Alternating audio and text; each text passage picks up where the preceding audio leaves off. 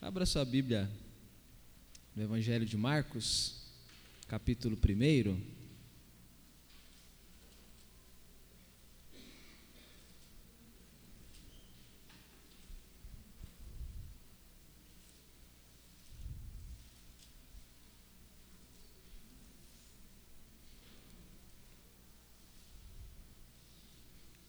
Confesso que eu achei que era mais fácil pregar nos evangelhos do que parece, viu? Quando você tem que pregar, você vê que não é nada fácil.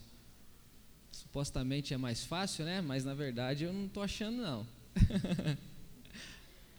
Evangelho de Marcos, capítulo 1. É importante que você leia o Evangelho de Marcos, né? No decorrer da semana eu li, ouvi eu mais ouvi do que li, na verdade. Algumas vezes o Evangelho, li várias porções dele. E é importante você ler, isso facilita o seu entendimento quando você ouvir a ministração, né? É muito mais fácil você saber do que se trata o Evangelho, tendo conhecido algumas histórias numa leitura panorâmica, do que você ficar lendo porções diárias, né? A gente nunca pode perder de vista, irmãos, que a Bíblia, é, ela não foi entregue para as pessoas que a receberam, tal como a gente tem hoje, né? Um livro grande com 66 livros dentro. Não. Cada livro desse foi entregue para os cristãos da época de forma individual. Então a comunidade de Israel recebeu Gênesis, Êxodo, Levítico, eles foram recebendo as porções da Bíblia. E se você receber uma carta de alguém, por exemplo, volte aí uns 10, 15 anos atrás, quando costumeiramente a gente mandava carta e recebia cartas. Se a carta tivesse lá 10 páginas, eu duvido que você leria a carta em 10 dias, lendo uma página por dia. Não faz sentido você pegar uma carta que um parente seu te mandou lá, lá de Roraima, por exemplo, para você que mora em São Paulo, uma carta de 10 páginas, não faz sentido você falar assim, eu vou ler essa carta em 10 dias. Cada dia eu leio uma página. Não. Apesar de serem 10 páginas, você ia lá gastar uma hora, duas horas para ler as 10 páginas. É exatamente assim que acontece com a Bíblia.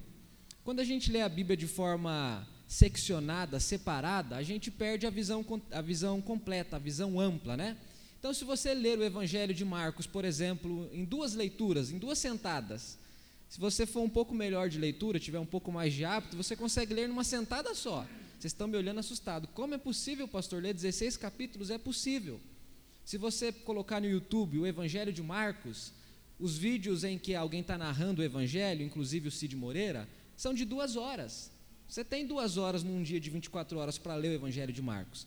Essa leitura completa, panorâmica, ela é muito proveitosa.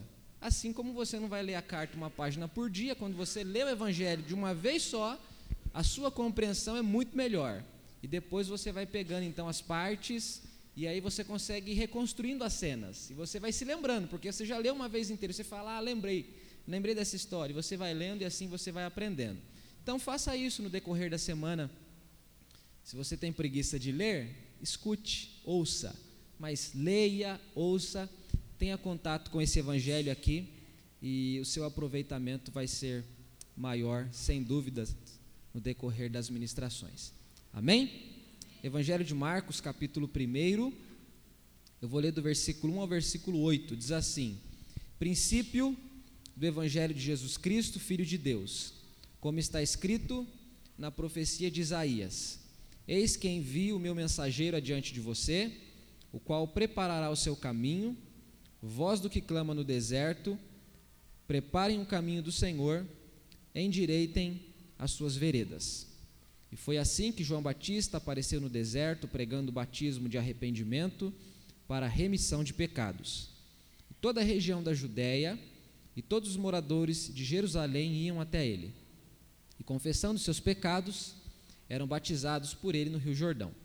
A roupa de João era feita de pelos de camelo, ele usava um cinto de couro e se alimentava de gafanhotos e mel silvestre.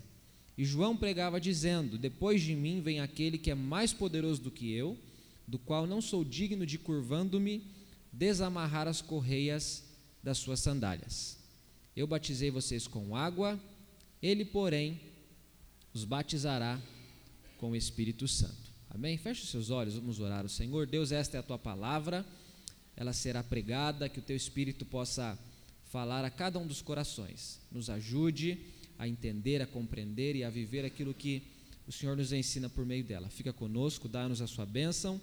Nós pedimos ao Senhor, em nome de Jesus. Amém. Irmãos, a gente viu a semana passada com o pastor Ramsés ministrando que esse evangelho provavelmente foi o primeiro a ser escrito. Apesar de na nossa Bíblia aparecer primeiro Mateus, cronologicamente Marcos deve ter vindo primeiro. Foi escrito por, por esse homem que chamava-se Marcos, o nome composto dele era João Marcos, né? Um nome hebraico, outro nome grego.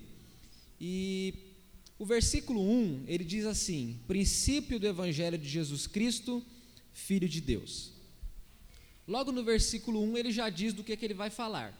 Ele diz que esse texto que ele está escrevendo se trata, se refere ao princípio do Evangelho de Jesus, que é Filho de Deus. Se Marcos é o primeiro evangelho a ser escrito do Novo Testamento, ou primeiro, um dos primeiros livros do Novo Testamento a ser escrito, e se ele se refere diretamente a Jesus, é importante que Marcos é, deixe bem claro a respeito do que ele vai falar. Quando o último livro é escrito e é colocado no cânon, é, na estrutura que a gente tem hoje, que é o livro de Malaquias, passaram-se 400 anos em que não houve revelação de Deus escrita a ninguém. Há um período chamado de período interbíblico, ou período do silêncio, em que 400 anos Deus não falou com o povo de Israel, Deus não falou com as pessoas que o serviam. 400 anos depois, nós temos o nascimento de Jesus, é, a vida de Jesus, e aí a gente tem então no período do Novo Testamento, lá pelo finalzinho da década de 40, é, os primeiros textos que começam a ser escritos: Gálatas, Tiago, Marcos, e aí a gente tem a sequência. Então, quando Marcos vai falar desse evangelho, ele diz que esse evangelho é o princípio do Evangelho de Jesus Cristo, que é o Filho de Deus. Ele já deixa claro que ele está tá falando e que ele vai falar de alguém que tem uma natureza divina. Jesus é o Filho de Deus. Então aqui ele faz esse, esse, esse comentário amplo que expressa muito bem aquilo que ele quer escrever um pouquinho para frente. Marcos não é um livro biográfico, a intenção desse homem não é falar é, da vida de Jesus como se ele fosse um biógrafo de Jesus, dizendo que Jesus nasceu no dia tal, que Jesus tinha tal aparência, que Jesus tinha tais hábitos. Não. A, a ideia dele não é produzir uma biografia de Jesus, contando sobre onde Jesus estudou, o que é que Jesus gostava de comer, o que é que ele gostava de fazer, o que é que ele não gostava. Não é, não é essa a intenção de Marcos. A intenção de Marcos é dar testemunho de quem Jesus é. E o testemunho que ele tem para dar é que Jesus é o Filho de Deus, e uma expressão muito conhecida em Marcos é que Jesus é o servo do Senhor. E o nome que essa série recebe é o servo sofredor. Essa é a imagem que Marcos pinta no seu evangelho. Jesus é o servo sofredor, aquele que veio ao mundo para realizar a sua obra. E a primeira parte do livro de Marcos é, abrange os primeiros dez capítulos, onde ele apresenta Jesus, ele diz quem é Jesus. A segunda parte, ele apresenta é, a última semana da vida de Jesus, as últimas semanas, especialmente a última semana, a chamada Semana da Paixão. E o capítulo 10, versículo 45 diz que o filho do homem não veio para ser servido, mas para servir e dar a sua vida em resgate de muitos. E ali está o coração do Evangelho. O coração do Evangelho de Marcos é o versículo 45 do capítulo 10, onde ele diz que Jesus veio ao mundo para ser um resgate em favor dos pecadores. Não veio para ser servido, mas veio para servir. Por isso, o servo sofredor. Servo porque veio para servir, sofredor porque veio para morrer no nosso lugar, assumindo a nossa culpa, os nossos pecados. E os primeiros oito versículos aqui do capítulo 1, eles expressam pelo menos duas coisas centrais. A primeira delas é que o Evangelho de Jesus Cristo, que é o Filho de Deus, para Marcos, não é uma novidade, mas é o cumprimento dos profetas. A palavra novidade, dentre tantos significados que ela tem, Um deles é que novidade se refere a acontecimentos recentes. Acontecimentos recentes. Nesse sentido, o Evangelho é boas novas, mas não é novidade. Não é novidade porque não é um acontecimento recente. Não é novidade porque ele foi predito, ele foi prometido, ele foi profetizado em toda a história do povo de Israel. Não foi uma coisa que Deus estalou os dedos e falou assim: Eu tenho uma notícia nova para anunciar a vocês. O meu filho vai nascer, vai viver, vai morrer, vai ressuscitar, e todos que crerem nele vão receber vida eterna e perdão de seus pecados. Essa é a grande novidade que eu tenho para dizer a vocês. O Evangelho não é novidade nesse sentido. O Evangelho é boas novas, mas é boas novas que foram prometidas desde o princípio. Há um texto na Escritura que diz que o Cordeiro de Deus, o Filho de Deus, o Cristo Jesus, o Deus encarnado, foi um sacrifício feito antes mesmo da fundação do mundo. A morte de Jesus, a ressurreição, a vida, a obra de Jesus por completo é plano de Deus desde sempre. Não foi uma coisa que Deus resolveu realizar de supetão, de última hora, não foi um improviso. Não foi uma cena a mais para preencher o filme que estava com alguns minutos assim faltando. Não, é uma coisa que foi escolhida, que foi é, separada para acontecer desde sempre. E Marcos começa a dizer a respeito disso. Ele diz assim: ó, esse evangelho, que é o princípio do evangelho de Jesus, que é o Filho de Deus, está escrito na profecia de Isaías. E eu trouxe aqui uma Bíblia que é na versão King James, e a versão dessa Bíblia, pelo menos do versículo 1 e do versículo 2, ela é melhor do que as versões que a gente lê. Olha o que, que ela diz: o início do Evangelho de Jesus Cristo, Filho de Deus, como está escrito nos profetas. As outras versões diz como está escrito na profecia de Isaías. Olha o que diz o versículo 2, a parte que ele cita: Eis que envio meu mensageiro adiante de você, o qual preparará o seu caminho. Acontece que esse versículo não está em Isaías, mas está em Malaquias capítulo 3, versículo 1. Abra sua Bíblia aí comigo. Volta aí umas 10 páginas atrás. Malaquias, último livro do Antigo Testamento, capítulo 3, versículo 1.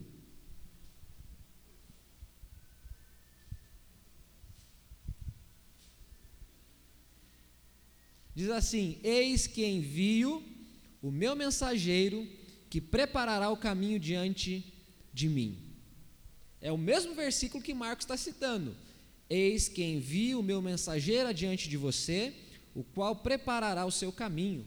Então, essa tradução diz que essa profecia está escrita em Isaías, mas o texto de Isaías é a segunda parte do versículo 3, que diz assim: Voz do que clama no deserto, preparem um caminho do Senhor, endireitem as suas veredas. Esse texto aparece lá em Isaías capítulo 40, versículo 3. Esse é o texto de Isaías. A primeira parte do texto refere-se a Malaquias capítulo 3, versículo 1. Então, na verdade, Marcos está fundamentando a sua escrita, a sua notícia, aquilo que ele tem para contar às pessoas, e ele está dizendo que isso que ele tem para contar, isso que ele está contando, isso é o Evangelho de Jesus, isso não é novidade, porque foi falado sobre isso muito tempo atrás, mas isso não é apenas cumprimento da profecia de Isaías, mas da profecia dos profetas. Marcos não escreve para judeus, então ele não fica resgatando as coisas do Antigo Testamento. É esse texto aqui, e parece que tem mais um texto apenas em que ele resgata alguma coisa do Antigo Testamento. Ele está escrevendo para os romanos. Os romanos não conheciam o Antigo Testamento. Pouco importava ele dizer para os romanos que essas coisas foram resgatadas de lá.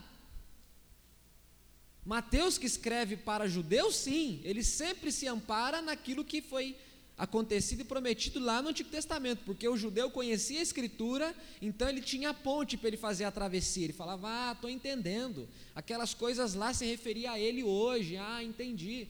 Marcos não escreve para judeu, então ele não tem esse propósito. Mas aqui ele faz essa citação até porque ele está iniciando o seu evangelho. Ele está mostrando que o evangelho, que Jesus, que o Filho de Deus, não é uma coisa nova no sentido de novidade, de acontecimento recente, mas é algo que está amparado, ancorado nas profecias do Antigo Testamento. Assim, Marcos faz essa ponte, ele faz essa conexão. Nós sabemos que Jesus foi prometido lá no Antigo Testamento. Deus disse para Eva que o descendente dela pisaria a cabeça da serpente. Deus disse a Abraão que ele seria a bênção para todas as famílias da terra. Deus disse é, de alguma forma para Jacó, e Jacó disse ao seu filho Judá que da tribo dele viria aquele que reinaria e que carregaria consigo o cetro, o cetro da justiça. Deus disse a Davi que ele havia feito uma aliança com Davi com a sua casa, de modo que nunca faltaria no trono, no trono de Israel um descendente de Davi. Deus reafirmou essa promessa a Salomão. E disse: Salomão, se você for fiel a mim, se você andar nos meus caminhos, eu vou cumprir na sua vida, na sua família, aquilo que eu prometi para o seu pai. E essa promessa percorre toda a Bíblia, de modo que ela se cumpre em Cristo Jesus. Então, Jesus de fato é o cumprimento das profecias dos profetas, não é algo novo. E Marcos está falando disso. Assim como as profecias apontavam para Jesus, elas também diziam respeito àquele que seria o antecessor de Jesus, o mensageiro, o precursor. Tanto é que o versículo 2 diz: Eis que envio o meu mensageiro adiante de você, o qual preparará o seu caminho. Voz do que clama no deserto, preparem o caminho do Senhor, endireitem as suas veredas. Se você não tivesse o versículo 4 ao versículo 8, você não saberia de quem se trata. Quem é esse ser? Quem é essa pessoa? Quem é esse homem? Quem que é esse mensageiro? Quem é esse que levanta a voz e diz assim: prepare um caminho e direita as veredas? Quem que é esse fulano? Quem que é essa pessoa que está anunciando essa mensagem? A profecia apenas dizia que haveria alguém que faria isso, mas não dizia quem seria. O profeta Malaquias diz que alguém viria no poder de Elias. Jesus interpreta isso e fala que quem veio no poder de Elias é João Batista. Aqui, Marcos está mostrando que o Evangelho não é novidade, mas é uma coisa que foi prometida, que foi predita no Antigo Testamento, mas a promessa não tinha apenas a ver com Cristo, mas com aquele que seria o preparador do caminho de Cristo. Eu acredito que você se lembra que Jesus começa o seu ministério com 30 anos de idade. Por 30 anos, Jesus viveu no anonimato. A única coisa que a gente sabe de Jesus nos primeiros 30 anos de vida dele é que ele nasceu na Belém da Judéia, conforme diz Mateus, é que nos primeiros anos de vida, nos primeiros meses de vida, ele morou no Egito, porque o Herodes queria matar todas as crianças, estava matando as crianças, e um anjo de Deus aparece para José, para Maria, e diz assim: fogem, porque o menino tem que ficar vivo, ele não pode morrer. E eles vão para o Egito, eles moram ali por algum tempo, Herodes morre, o anjo aparece de novo para José e para Maria e dizem: podem voltar para a terra de vocês, porque o perseguidor do menino agora está morto. Ele está livre dos perigos que Herodes queria oferecer a ele. Lucas capítulo 2 diz que aos 12 anos de idade Jesus foi com seus pais para Jerusalém na festa e ele é esquecido e depois a gente não sabe nada mais desses 30 anos de vida de Jesus. Foram 30 anos em que ele viveu como todo mundo vive. Comeu, tomou banho, dormiu, trabalhou, viu sol, viu chuva, viu vento, viu calor, normal. A vida seguiu normal para ele, era um homem. Ele é um homem. Mas ele não havia iniciado o seu ministério. Ele não havia feito milagre algum. Ele não havia aberto a sua boca para pregar nada. A Escritura, pelo menos, não ensina nada disso para nós. A gente só pode confiar naquilo que a Escritura diz. Durante esse período em que ele não fez nada daquilo que ele faz em três anos, tem alguém que está fazendo alguma coisa. João Batista, que é um homem primo de Jesus, seis meses mais velho do que Jesus. Lucas explica isso. E ele é esse homem, ele é esse mensageiro que vem na frente de Jesus, na frente no sentido de iniciar o ministério antes do início do ministério de Jesus, porque eles só eram seis meses de diferença de idade. Não é tanta coisa assim. Mas o ministério público de João Batista começa primeiro do que o ministério público de Jesus. Ele é esse mensageiro que está preparando o caminho, e enquanto ele está preparando o caminho, o texto diz que ele está chamando os homens para endireitar as veredas, porque isso é a maneira que eles têm para preparar o caminho do Senhor. E ele é uma voz que grita, que clama, que convoca os homens a Jesus.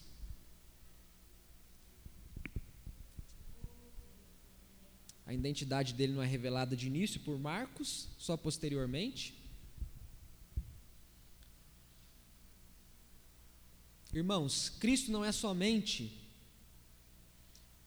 o sentido ou o centro das Escrituras. Eu mesmo já afirmei isso muitas vezes. Jesus é o centro das Escrituras.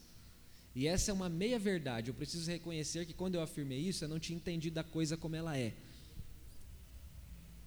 Porque aquilo que não é centro é margem, é periferia. Aquilo que não é centro está longe do centro, portanto não pode ser centro. Concorda comigo? O bairro afastado do centro é bairro e não centro.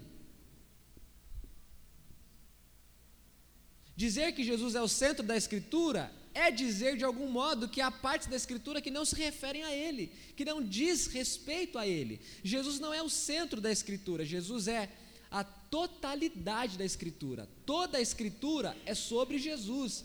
Toda a Escritura aponta para Jesus e é um testemunho de Jesus, a respeito de Jesus. E Marcos começa a falar do servo sofredor, do Evangelho de Jesus, dessa forma. Ele está dizendo: Isso aqui não é novo, não é uma moda. As novidades, elas vêm e vão, elas passam, elas seduzem, elas chamam a atenção por algum tempo, mas esse tempo pelo qual elas seduzem e chamam a atenção é um tempo limitado. De vez em quando eu vejo umas fotos lá na casa dos meus pais que eles estão usando, meu pai na verdade, né? Aquela calça cabocona de sino, sabe? O cabelão black, vou fazer umas revelações aqui. As minhas, eu estava com a calça aqui no peito, assim, ó. Eu falo, mãe, como é que a senhora fazia isso comigo, mãe? Pelo amor de Deus, o dente desse tamanho e a calça aqui no peito, assim. Ainda bem que passou essas coisas, né? Ainda bem que elas passaram. Tinha gente que tinha cabelo, tem uns irmãos que tinham cabelo, sabe? A, a, a barriga que está aparecendo agora não aparecia, por aí vai. Tudo que é novidade, tudo que se refere à moda, à aparência, tudo isso passa. Talvez você me diga, pastor, isso volta. É verdade. Volta, mas mesmo que volte, passa um dia. Por isso que o Evangelho não é novidade. O Evangelho, há dois mil anos atrás, para as pessoas que ouviram o Evangelho ser pregado, era o quê? Boa notícia, boa nova. Dois mil anos depois, quando alguém ouve o Evangelho sendo pregado, o que o Evangelho continua sendo? Boa nova, boa notícia. Daqui dois mil anos, se Jesus não tiver voltado, aqueles que pregarão o Evangelho estarão pregando o quê? Boa nova, boa notícia, boas novas. Não é novidade. Não é novidade. Ele foi predito, ele foi pré-anunciado desde sempre. Então, Cristo, que é o Evangelho, ele não é apenas o centro da Escritura, ele é o conteúdo completo da Escritura. O Evangelho é sobre Jesus, é sobre Cristo que é o Filho de Deus. Essa é a beleza do Evangelho, irmãos. Deus se faz carne, Deus se faz homem e entra na história dos homens. Os homens é que pecaram, é você que pecou, eu que pequei mas ele se encarna, ele assume uma forma que é nossa, Paulo diz em Filipenses que ele abre mão daquela glória que ele tinha por um tempo e vive como servo, aprendendo coisas que já sabia, vivendo de um modo que não precisava viver. Essa é a beleza do Evangelho. A beleza do Evangelho é que Deus se encarna, Ele assume a nossa carne, Ele assume a nossa condição, e não de forma temporária, mas de forma para o resto da vida. Cristo, para o resto da vida, será o Cristo, homem que tem um corpo, que sabe o que é ser homem, que se põe no nosso lugar. Então, é, esse Evangelho de Marcos, esse texto tão conhecido por nós, como eu disse no começo, aparentemente é muito mais fácil pregar é, nos evangelhos do que nos profetas, mas não é o que eu estou sentindo tendo que pregar nos evangelhos. O Evangelho não é sobre riqueza, o Evangelho não é sobre bênçãos, o Evangelho não é sobre milagres, sobre curas. O Evangelho pode oferecer tudo isso, mas o Evangelho não se trata disso. O Evangelho é sobre Cristo, que é o Filho de Deus. A pergunta que, que eu me faço, que eu faço para você é: de que evangelho você fala quando você diz a palavra evangelho? Do que é que você está dizendo? Ao que você está se referindo quando você diz, por exemplo, que está no evangelho? Você está trilhando por um caminho que se trata de dizer acerca do Filho de Deus? Porque isso na Bíblia é o Evangelho, é aquilo que fala de Jesus Cristo. Essa é a primeira coisa, então, o Evangelho de Jesus Cristo, Filho de Deus, para Marcos não é uma novidade, mas é o cumprimento daquilo que os profetas disseram. E só para você entender um pouco melhor isso, Isaías vive setecentos e tantos anos antes de Jesus. Malaquias vive quatrocentos e tantos anos antes de Jesus. Setecentos e poucos anos antes do nascimento de Jesus, havia um homem em Israel falando que Jesus um dia nasceria. Nem o homem mais otimista do mundo teria capacidade para isso. Nem o mais sortudo teria capacidade para isso. Nem o mais cheio de discernimento, que consegue antever as coisas, teria capacidade para isso. Isaías só entendeu isso porque aquilo foi revelação de Deus para ele. Malaquias só entendeu o que ele entendeu, porque aquilo foi revelação de Deus para ele. A segunda coisa que o texto fala é sobre João Batista, que é o precursor. A partir do versículo 4 até o versículo 8, o texto mostra isso. O texto diz assim: ó, agora Marcos diz quem é o mensageiro.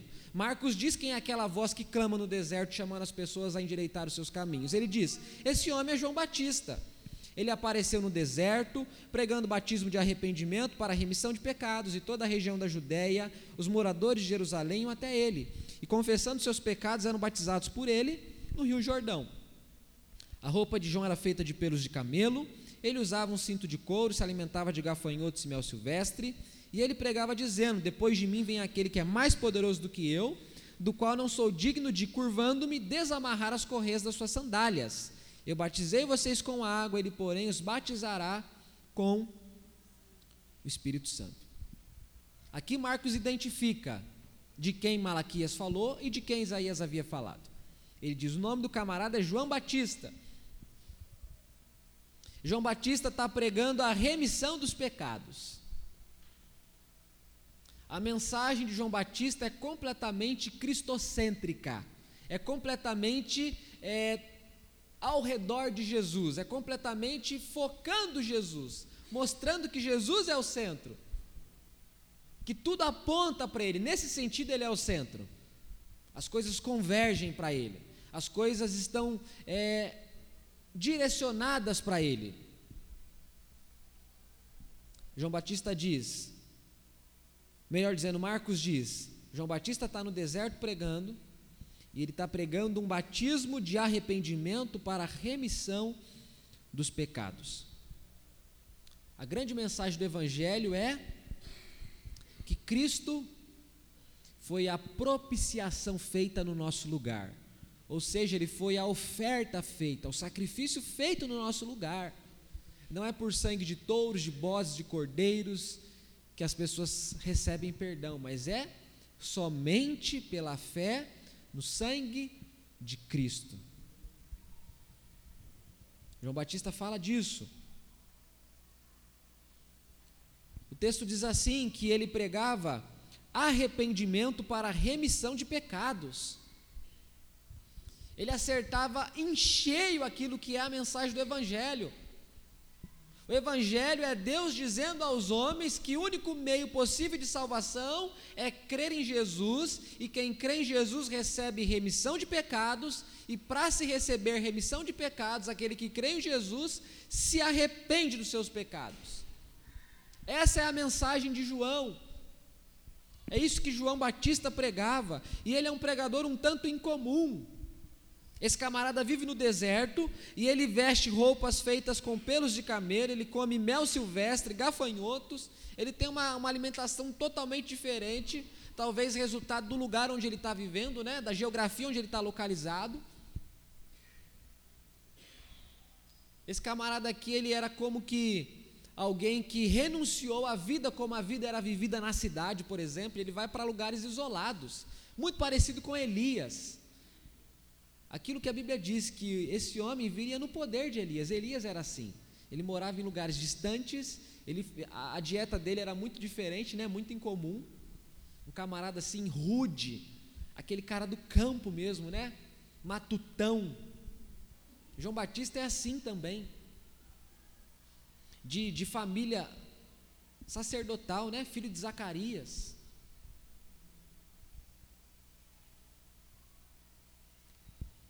Ele prega a remissão dos pecados, ele prega o, o batismo como expressão do arrependimento. E tem uma coisa fantástica em João Batista. O texto diz assim: que toda a região da Judéia, os moradores de Jerusalém, iam até ele. E confessando seus pecados, eram batizados por ele no Rio Jordão. Irmãos, João Batista era um pregador que faz aquilo que Queira Deus que por meio da minha pregação essas coisas possam acontecer também. Enquanto João Batista pregava, as consciências embrutecidas eram despertadas. A fé vem pelo ouvir, e o ouvir se dá mediante a palavra de Cristo, diz o apóstolo Paulo. Conforme João pregava o arrependimento, a remissão dos pecados, as pessoas adquiriam compreensão de que eram pecadoras convicção de que eram pecadoras, elas confessavam seus pecados e elas eram por eles batizadas, por ele batizadas. Era a pregação que de fato atingia o coração, a mente, a consciência. Era de fato aquilo que o profeta Isaías diz, a, a, o martelo de Deus que quebra a dura penha. Conforme ele pregava, as pessoas eram convencidas por Deus de que aquela mensagem era para elas. Você não precisa nem me confessar, eu sei que a sua tendência é achar que a mensagem, quando não é aquilo que você quer ouvir, é para o seu vizinho e não para você. Eu já sei disso sem você me falar. Não é que eu sou adivinhão, não, é que eu conheço o meu próprio coração e o seu não é muito diferente do meu. Quando é benção, não é para o vizinho, é para você, não é? Quando é carro novo, não é para o vizinho, é para você. O vizinho já tem um dele, você pensa, ele já tem, pastor, é meu. Mas quando é convocação para arrependimento, para mudança de vida, aí você fala: ah, vizinho, o carro é meu, mas o arrependimento é seu. é a nossa tendência, irmãos. A gente faz igual a batata quente, né? A gente joga na mão do outro. Essas coisas duras do Evangelho são para o outro, não para mim. A pregação do Evangelho é o meio que Deus escolheu para convencer os pecadores dos seus pecados. O Espírito Santo age nisso e ele faz essa, essa obra de convencimento. Isso acontecia na vida de, de, de João Batista. Esse homem tem uma completa consciência da, do fato de que Jesus é o Messias. Imagine esse tanto de gente vindo até João, vindo de lugares distantes. João está ali na região do Jordão. O Jordão está na região central de Israel. As pessoas vinham da Judéia, que está lá no sul, lá de Jerusalém, que está lá no sul, para a região central onde João estava. Era muita gente. Só que a maneira como João lidava com essa suposta popularidade que ele tinha é uma maneira completamente saudável. Ele dizia assim, ó, versículo 7: Depois de mim vem aquele que é mais poderoso do que eu, do qual não sou digno de curvando-me desamarrar as correias das suas sandálias. Eu batizei vocês com água, ele, porém, batizará vocês com o Espírito Santo. João sabe muito bem quem ele é. Ele é simplesmente, para ele mesmo, João Batista. Aquele que foi honrado por poder ter sido o preparador do caminho para Cristo vir. Ele se acha indigno, ele fala assim: Eu não tenho coragem nem de, nem de amarrar o, o cadastro do sapato dele nem desatar a correia da sandália dele. Eu não sou digno nem para isso. Essa referência, geralmente nas Escrituras, lava pés, desamarrar sandálias, essas coisas, elas, elas apontam para uma atividade que não era admirada e nem assim que as pessoas buscavam com o coração assim cheio, sabe? As terras sem asfalto, todas empoeiradas, os pés ficavam sujos, eles andavam pelo caminho. Essa, essa, essa metáfora, essa, essa imagem descrita na Bíblia, aponta para uma atividade praticamente indigna.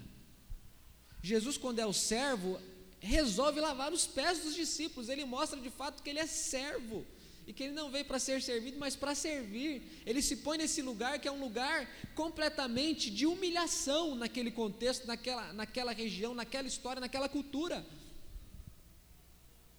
João Batista está mostrando alguma coisa dessa natureza. Eu não, eu não sou digno nem de desamarrar as sandálias dele.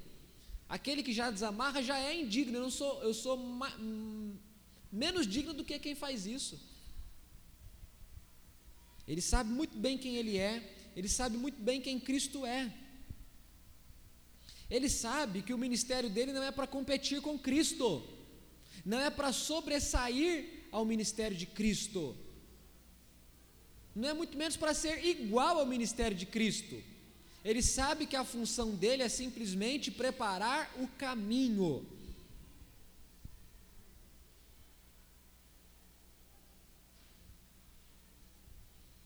Ele diz assim: depois de mim vem aquele que é mais poderoso do que eu. Não se esqueça, até aqui Jesus não havia se manifestado publicamente, dando início ao seu ministério. Aqui Jesus tem 30 anos de idade, provavelmente.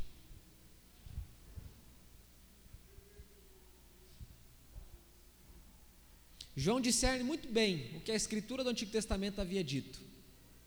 Ele entendeu perfeitamente a profecia de Malaquias e de Isaías. Ele falou: gente, o meu papel é só ser o mensageiro, é só, é só proclamar com a minha voz para as pessoas: endireitem os seus caminhos. O que tem muito a ver com a mensagem de arrependimento que ele pregava, né? Endireitar os caminhos é se arrepender, é retornar a Deus,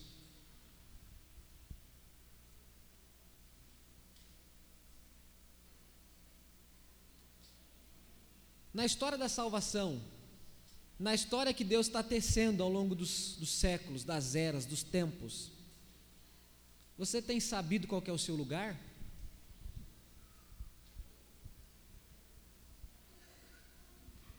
Porque ele diz assim: princípio do Evangelho de Jesus Cristo. Eu não disse isso, mas talvez você ficou com uma pergunta. Se é princípio, tem que ter um meio, tem que ter um fim. Onde é que está o meio desse Evangelho? Onde é que está o fim desse Evangelho? Algo que a gente pode entender é princípio porque esse evangelho continua sendo pregado no ministério dos apóstolos. Quem inicia é Cristo, mas quem dá prosseguimento, no sentido de fisicamente proclamar, é os apóstolos, mas Cristo prega no poder do Espírito, porque é o próprio Deus, e os apóstolos vão pregar no poder do Espírito. E os apóstolos se foram, cessaram, a igreja continua pregando esse evangelho no poder do Espírito. Então Deus continua fazendo a obra dele no mundo. E nessa obra que ele está fazendo, você já discerniu qual que é o seu lugar? Essa, essa é a pergunta que a gente deve se fazer. Os discípulos de Jesus, por, por muito tempo, não entenderam. Eles queriam saber quem é que ia sentar do lado de Jesus lá no céu. Quem é que vai sentar à tua direita, à tua esquerda? Quem é que vai assumir os lugares de honra? Os discípulos, aqueles doze, vários deles, ou todos eles, não entenderam isso. João Batista já entendeu, pelo menos nesse texto aqui ele já entendeu. Que o lugar dele é um lugar de servo, é um lugar de precursor. João entendeu que a vida dele, que as ações dele, que a pregação dele, que a maneira dele viver, deveria apenas apontar para o fato de que Jesus é aquele que Deus prometeu ao mundo como salvação. João é um homem que tem uma vida cristocêntrica. A vida dele acontece em função de Jesus. Em função do que a sua vida está acontecendo? Em função do que você acorda todas as manhãs? Em função do que todos os dias você pega o trem lotado, o metrô lotado, o ônibus lotado? Em função do que você faz as coisas que você faz? Isso aqui ficou ressoando na minha cabeça. Em função do que eu atendi o chamado de Deus para pregar o Evangelho?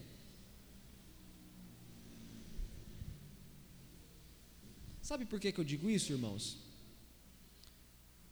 Porque um dos perigos grandes que nós pastores somos tentados todos os dias é o perigo da vaidade que é resultado da pregação. A pregação é uma coisa pública. A oração é uma coisa secreta, mas a pregação é pública. Com a pregação a gente recebe obrigado, a gente recebe elogio, a gente recebe admiração, a gente recebe prestígio. E fácil, fácil, a gente assume o lugar de alguém que está competindo com Jesus, ou competindo com os outros servos que ele alistou para essa mesma obra. João Batista me ensina a cuidar do meu coração para que eu não caia nessa tentação que é tão sedutora. Que é tão sedutora, porque todos vocês, todos nós, gostamos muito da aprovação, gostamos muito da admiração dos outros, gostamos muito do prestígio que os outros nos oferecem, nos dão. Em certo sentido, a gente precisa disso, não no sentido pecaminoso do termo, mas no sentido humano do termo. Você sabe o que é fazer a comida e alguém falar a comida estava boa. Esse sentido não é pecaminoso, mas pode se tornar um sentido pecaminoso. João Batista está completamente cônscio, ciente do lugar que ele ocupa, aquilo que ele tem que fazer, aquilo que ele foi chamado para fazer. A nossa vida, o nosso testemunho, a nossa postura, de algum modo, prepara o caminho do Senhor no coração dos ímpios. Vou explicar o que eu quero dizer para você. Tem muita gente que é completamente resistente ao Evangelho. Muita gente, eu mesmo conheço várias pessoas assim. Ao Evangelho, como ele é pregado de forma infiel. Mas a capacidade de testemunhar desse Evangelho muitas vezes se torna um caminho que vai preparando o coração das pessoas para que esse evangelho seja pregado depois. O bom testemunho, não o, a moralidade, não nada disso fora do evangelho, mas o bom testemunho de fato, aquele genuíno, aquele verdadeiro, aquele real, prepara o caminho para quando o evangelho for pregado. Talvez na, na questão do testemunho, do exemplo, nós também agimos tal como João Batista agia, no sentido de preparar o caminho. A gente dá o bom testemunho, a gente evidencia o que é ser um crente, o que é ser um cristão, e quando esse evangelho, quando esse Cristo é proclamado, as pessoas se rendem à pregação desse evangelho. Amém? Curva a sua cabeça, feche seus olhos. Vamos fazer uma oração ao Senhor? Esse evangelho não é novidade, tal como a gente conhece a palavra novidade hoje, ele é boas novas. Ele foi anunciado nas Escrituras.